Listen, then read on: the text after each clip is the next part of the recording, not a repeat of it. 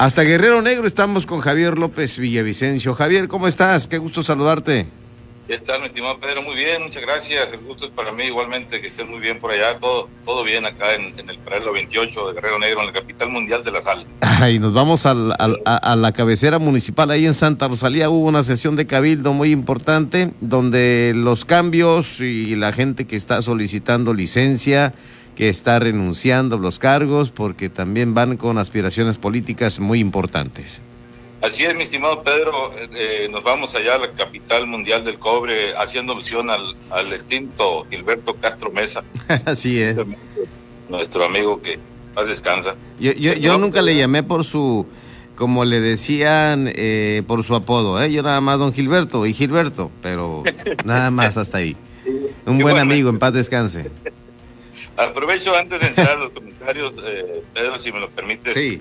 Eh, por aquí estamos compartiendo la mesa un rato sanamente con dos maestros de educación física de mucha experiencia, dos maestros ya retirados, jubilados, Antonio Girón Soto, quien por este medio envía un saludo cordial a, sus amigos y familiares de Santa Rosalía, precisamente de la ciudad de La Paz, y por otro lado, el profesor Benito Ramírez Soto, dos grandes de la, de la, educación física y del deporte en Baja California. Saludos cordiales a los maestros, por favor, mi estimado Javier.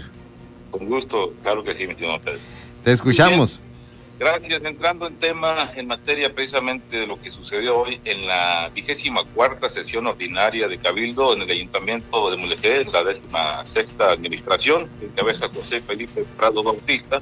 Hoy la, la licenciada Italia Valenzuela Gómez, síndico municipal, solicita licencia por 90 días para ausentarse del cargo y la sustituye Nayeli Flores Cota. Y renuncia el secretario general Ramiro González Navarro, lo sustituye el profesor Emiliano Zárate Aguiar, y también renuncia el tesorero municipal Onésimo Mendoza Ramírez, a quien lo sustituye René Fernández Mero. Esta es la, estos son los cambios que hoy se originaron al seno de, Cabildo en esta vigésima cuarta sesión y desde luego pues eh, sin duda esto nos abre por ahí la ventana a observarlos que seguramente estarán tratando de buscar alguna posición política de elección popular en los próximos eh, meses. Y esto pues de acuerdo a lo que indica la ley electoral son 90 días antes del día de la elección cuando tienen que estar separados totalmente de cualquier cargo público, de sea elección popular o designación.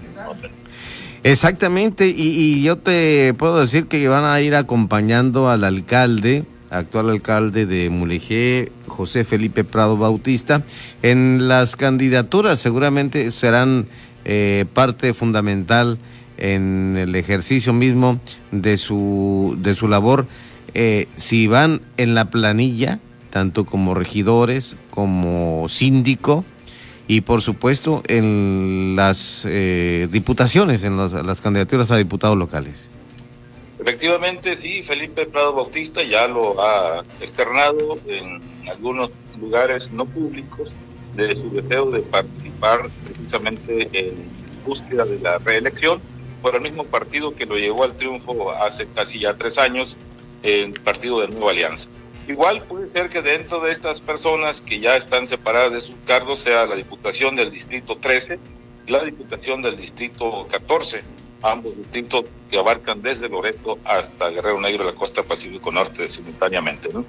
Y desde luego eh, también podrán ser candidatos a síndicos y regidores, encabezados pues por esa planilla que ya se empieza a conformar, que desde luego eh, va muy bien ahí encabezada por Felipe Prado Bautista, quien a quien lo recomienda el trabajo que ha venido ejerciendo a pesar de las circunstancias, a pesar de las adversidades propias de la naturaleza, como esta pandemia que se vino encima y que ha estado golpeando fuerte la economía y el desarrollo de las actividades y programas que se tenían contemplados para este ejercicio eh, de administración pública municipal.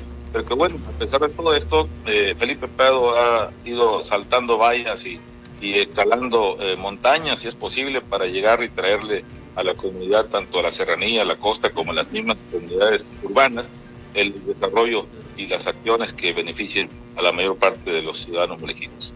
Yo te agradezco mucho esta oportunidad que nos das de compartir la información y por supuesto eh, dejarte que sigas compartiendo, conviviendo con los mentores que están eh, ahí en, en casa y desearte un excelente fin de semana, mi estimado Javier. Muchísimas gracias, mi estimado Pedro. Aquí seguiremos con ellos. Algo le vamos a aprender a estos grandes maestros. Seguramente, seguramente que sí. Claro, muy buen fin de semana. Aquí te envían muchos saludos también ambos. Gracias, igualmente. Va por allá.